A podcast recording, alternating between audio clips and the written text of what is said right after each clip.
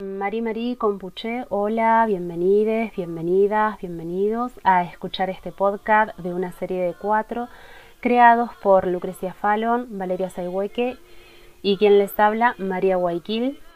Les contamos que hemos decidido llamar a estos podcasts Los Ojos de Agua en la educación superior y se preguntarán, ¿por qué? Por el significado que tienen los ojos de agua para las comunidades mapuches, por el Nehuen, fuerza de los espíritus que se encuentran habitando esos caudales de agua. Y si hiciéramos una alegoría, podríamos decir que estas personas de raíces mapuches y no mapuches, que se encuentran trabajando en las universidades en clave de una educación intercultural, generan eh, esos pequeños ojos de agua donde el Nehuen comienza a mover cuestiones que están cristalizadas, buscando eh, transformar la educación e irrumpir con las reproducciones de las prácticas y saberes eurocéntricos que han sido históricamente universalizados, eh, producto del proceso de colonización hacia los pueblos originarios. El propósito de esta producción es poder eh, promover la visibilización de las experiencias y proyectos de las cátedras libres, optativas y abiertas de las universidades de la Patagonia y para ello convocamos a docentes de la Universidad Nacional del Comahue, de la sede Furilovche y de la sede Fisque Menuco y a docentes de la Universidad Nacional de la Patagonia San Juan Bosco, eh, Comodoro Rivadavia. Bien, para comenzar le vamos a dar la bienvenida a Paula Ramírez, profesora de la Universidad Nacional del Comahue, Unco Bariloche.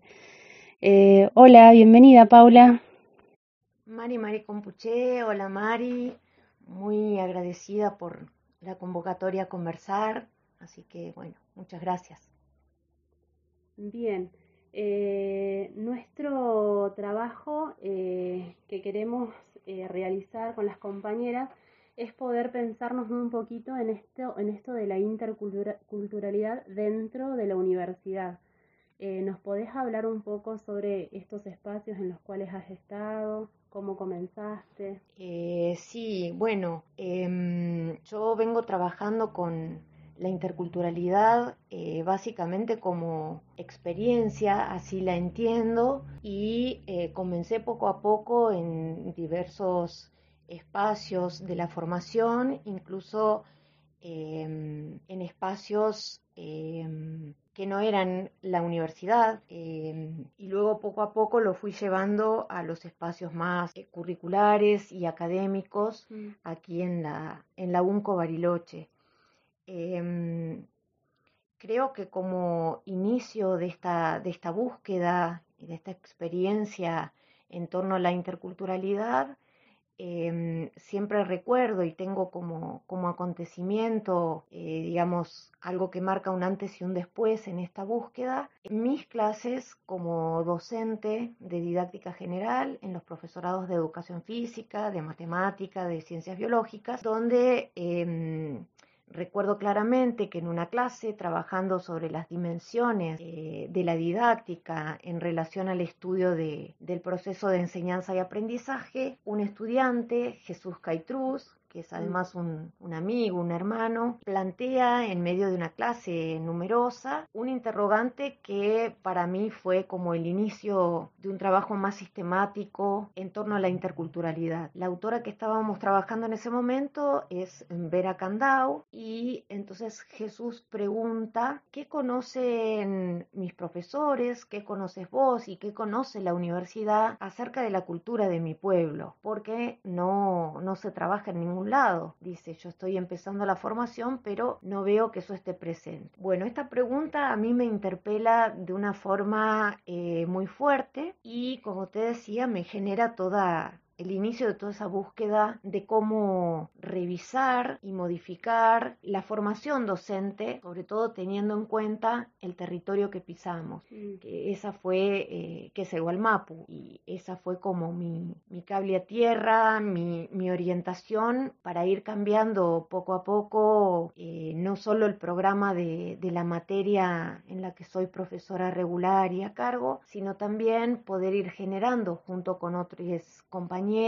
un proyecto de investigación en interculturalidad y educación, que hasta el momento no era una línea que se trabajara en la universidad, así que nos llevó bastante tiempo, eh, digo en la sede Bariloche, así que eso nos llevó como un tiempo, años de preparación, eh, sobre todo inicialmente con Andrés Paisalev, mm. que fue con quien busqué reunirme y empezar como a construir cómo sería el proyecto, cuáles serían los propósitos. Finalmente ese proyecto arranca en el año 2014 y, en la cátedra de didáctica general también más o menos en, esa, en ese momento, incluyendo una unidad en la unidad de introducción al campo de la didáctica, la interculturalidad como uno de los temas pendientes de la agenda de la didáctica desde, un, desde una perspectiva crítica a la colonialidad modernidad. Así que mm, ese trabajo se fue fortaleciendo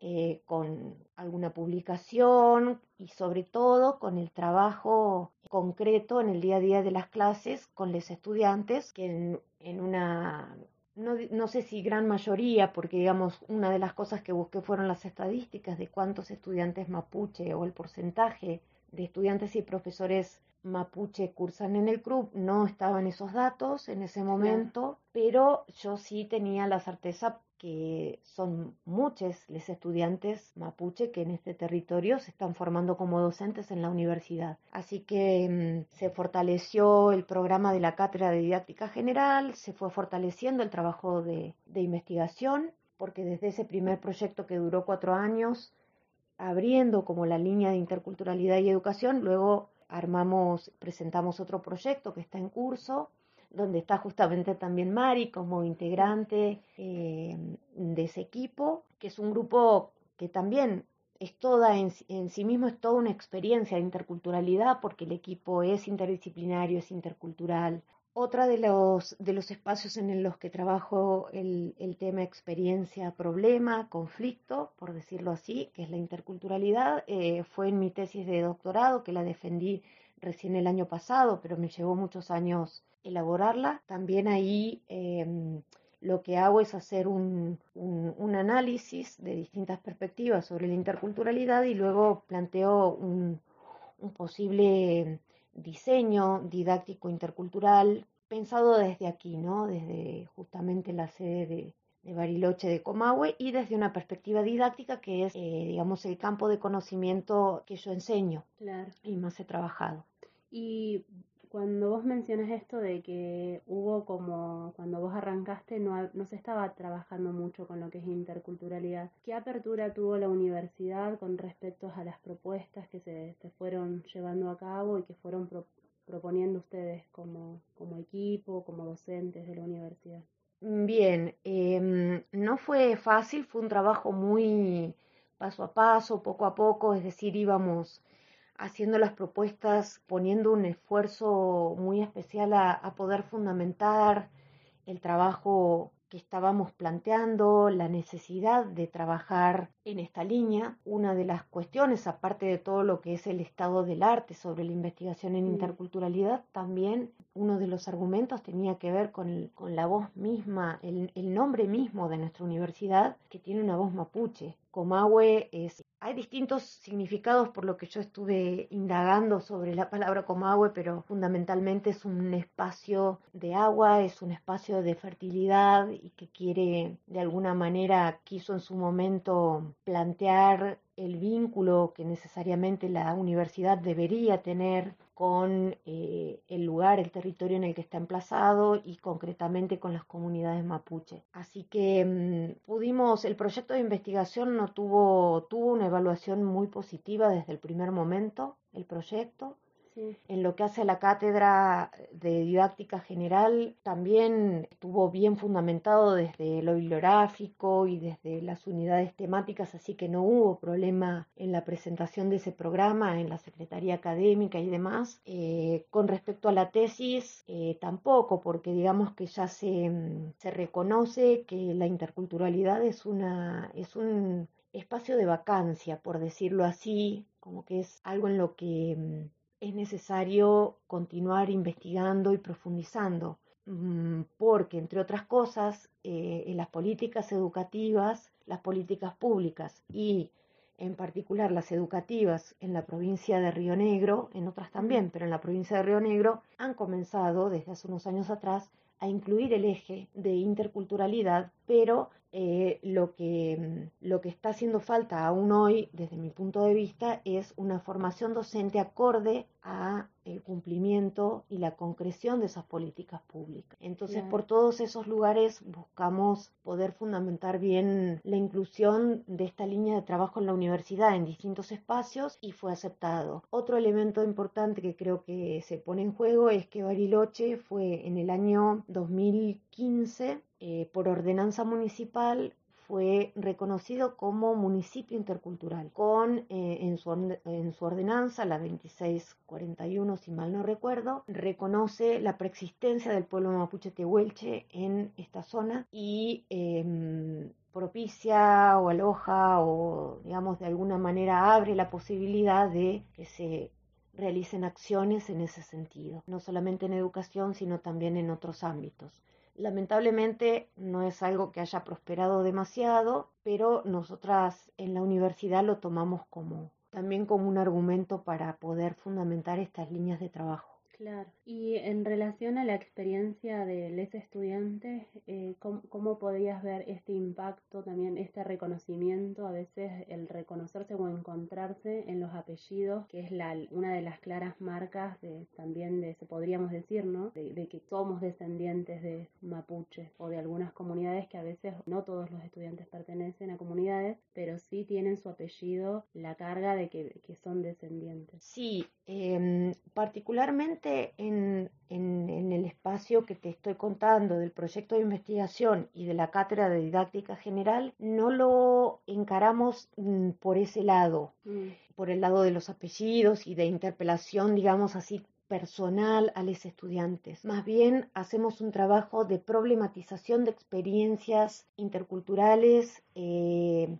atravesadas concretamente muchas veces por el racismo que, se vive en lo cotidiano en Bariloche, por el racismo epistémico también que se vive en la universidad, en el sentido que es una formación claramente monocultural, el conocimiento científico con rasgos, digamos, occidentales y patriarcales es lo que prima. Nosotros por ese lado lo encaramos, ¿no? Como problematizando situaciones, lo que sí es cierto, y en la línea de lo que vos decís, es que muchos nos hemos sentido interpelados a partir de esa problematización en común.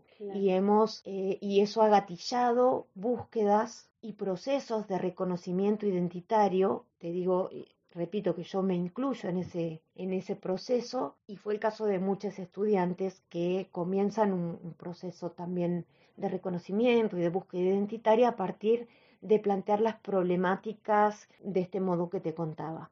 Claro eh, y después hubo alguna instancia de, apertura, de, trabajo desde, desde, la cátedra hacia primero la comunidad educativa del Comahue y la comunidad en general de Bariloche. Eh, sí, como parte de una de las acciones que realizamos en, en, la en el primer periodo del proyecto de investigación en interculturalidad y educación, Em, una de esas acciones fue la apertura de la Cátedra en Interculturalidad y Educación como trabajo colaborativo entre este proyecto y eh, una organización política mapuche de Furilov Cheguarría, de la, de la ciudad de Bariloche. Mm. Eso por el lado de la comunidad se, en este trabajo colaborativo, que fue concretamente una cátedra optativa, pero abierta a la comunidad, o sea, optativa porque la intención era que figurara en los certificados analíticos de los estudiantes el cursado de la materia y tuviera una visibilidad el trabajo en este tema. así que por eso era optativa para los profesorados de en biología, en historia y en educación física. Fue una experiencia muy interesante mm, que, poco a poco fue creciendo, duró tres años pero hubo muchos estudiantes que pasaron por esa experiencia y a la vez no era solo dirigida a estudiantes, sino que estaba también abierta a que cualquier persona de la comunidad de la ciudad de Bariloche que quisiera cursarla pudiera hacerlo. Así mm. que eso fue sumamente interesante, ese trabajo en colaboración con una organización mapuche. Otra, otra instancia de trabajo ya en la comunidad de docentes del CRU fue, bueno, por supuesto, tanto en, eventos como congresos y jornadas, donde siempre íbamos a llevar esta, esta palabra, compartir esta producción, contar lo que estábamos haciendo, sobre todo centrado en discutir acerca de los sentidos en disputa en torno a lo que es la interculturalidad.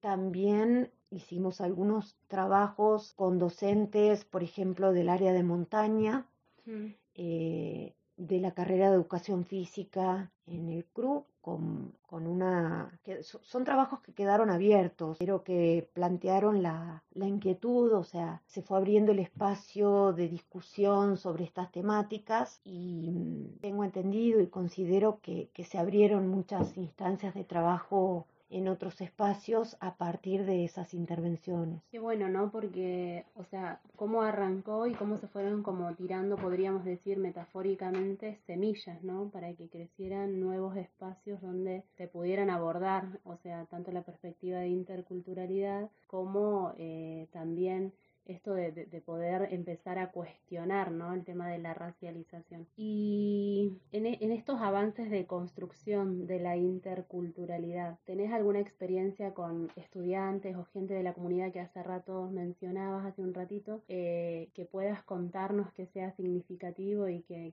o que vos consideres que es significativo que hayan transitado? Sí, hay, hay muchas, eh, muchas experiencias, pero así en términos generales lo que a mí más me, emociona, me impacta y donde veo un, un, florecimiento, si se quiere, de esas semillas que, que vos mencionabas, es en, en cómo se pueden ir viendo y registrando procesos justamente de reconocimiento identitario, donde un estudiante, por ejemplo, en un segundo año, donde está la materia didáctica general y se inicia eh, la reflexión y la conversación sobre la cuestión intercultural, luego se puede ver en, en, instancias en años siguientes cómo esos estudiantes tienen están muy fortalecidos y están pensando en armar propuestas de enseñanza y de aprendizaje interculturales para sus lugares de origen o para acá mm. mismo para Bariloche. Y eso es realmente muy es muy profundo es muy emocionante. Ahí yo creo que, que son experiencias realmente muy significativas en la formación y en este tema en particular que tienen alto impacto, porque después esos estudiantes van a ser docentes en, en, otras escuelas y así, ¿no? Es un efecto multiplicador. Claro, bien. Y después en esto eh, que vos que mencionabas en algún momento, que también la interculturalidad tiene que ver con esto de la experiencia, del poder transitarlo, ¿vos qué pensás que ¿Qué se podría seguir haciendo para poder potenciar los trabajos de interculturalidad o poderlos hacer más visibles, que tal vez a veces no llega, o sí, no, no, no lo sabemos, tal, vez estamos hablando de un supuesto, si llega realmente a toda la comunidad, en este caso Bariloche, ¿no? Yo creo que eso que vos mencionas es todo un desafío en el que estamos desde los proyectos de investigación, desde las cátedras, o por lo menos yo lo, veo así como un desafío y estoy permanentemente pensando en términos de abrir espacios de debate y discusión. Mm. En distintos, o sea, la educación eh, atraviesa distintos ámbitos de lo social, la salud, la justicia, el campo de todo lo que es la administración municipal, el turismo, o sea, hay un montón de espacios en los que creo que todavía está pendiente abrir espacios de discusión y de instalación de esta temática, o sea que yo creo que ahí hay mucho por hacer. En ese sentido, este año, en el primer cuatrimestre, también eh, fue, fue aprobado un curso de posgrado que empieza como una experiencia pequeñita, yo estoy a cargo, que no se llama, eh, desde su título no, no se menciona la interculturalidad, pero en realidad esa es una de las temáticas porque se trata de revisar propuestas de enseñanza desde una perspectiva crítica periférica, eh, porque es uno de los temas que yo tomo en la tesis para eh, poder potenciar el trabajo con la interculturalidad. Así que ahí se abre un espacio más, pero en general, por lo menos desde mi perspectiva y desde mi experiencia, siempre son espacios muy pequeños que luego la idea es ir ampliándolos. Claro. Así que sí, hay mucho para hacer y es todo un desafío porque hay poco. Sí, realmente yo ahí creo que hay que ponerle mucho esfuerzo en ampliar estas, la apertura de estos espacios. Claro, bueno, ¿y algo más que vos nos quieras decir antes de que cerremos? Bueno, que me parece bárbaro que ustedes también en una especialización, que esté la especialización en interculturalidad y que estén haciendo este tipo de trabajos como, como me contaste de de difusión, de visibilización de la temática, mm. porque, mm, bueno, estamos en, en, un territorio muy atravesado por procesos violentos, donde es muy necesario, no solo desde la universidad, eh, desde distintos espacios, eh, poder hacer aportes a propuestas de convivencialidad, porque mm, es mucha la, violencia, la impunidad contra el pueblo mapuche en particular eh, en el territorio que, que habitamos y eso no, mm, no se puede seguir sosteniendo. Hay que, que trabajar para, para, que otras voces sean escuchadas y, y, se proyecten otras, otras formas de vida, otras, ¿no? Sentadas en la justicia, en la igualdad. Sí, sí, totalmente. Bueno, Paula, muchas gracias por habernos permitido eh, tener este encuentro con vos y poderte haber abierto y contando, contarnos un poquito de lo que fue tu experiencia con el trabajo de interculturalidad dentro de, lo que es la universidad. Gracias. No, muchas gracias a ustedes. Peucayal. Peucayal. Cabe mencionar que dentro de las universidades que seleccionamos de la Patagonia hay grupos de docencia, investigación y extensión orientados a trabajos sobre la interculturalidad y también hay cátedras que son pensadas desde perspectivas interculturales. A partir de los relatos de las cátedras invitadas en este podcast, reafirmamos que es necesario distanciarnos de la idea del saber universal para comenzar a pensar en los saberes que habitan en los diferentes territorios, donde se ubican las universidades en Wolmapu, que nos permita pensar, analizar, observar la realidad y así comenzar a reconocer en estos relatos la posibilidad de refundar nuevas formas de conocer a partir de las cosmovisiones de los pueblos originarios, apostando a que resulta posible pensar nuevas prácticas de manera crítica a través de saberes que deben ser pensados en términos de descolonización, aunque se den en espacios micro aunque sean pequeños intentos para la construcción desde la interculturalidad, sabemos que son los primeros pasos para descolonizar los saberes y el pensamiento hegemónico. Agradecemos a los docentes de la Universidad Nacional del Comahue, sede Bariloche y sede Roca, y a los docentes de la Universidad Nacional de la Patagonia San Juan Bosco, Comodoro Rivadavia, que colaboraron en este espacio en una forma más de reflexión y acción sobre el territorio.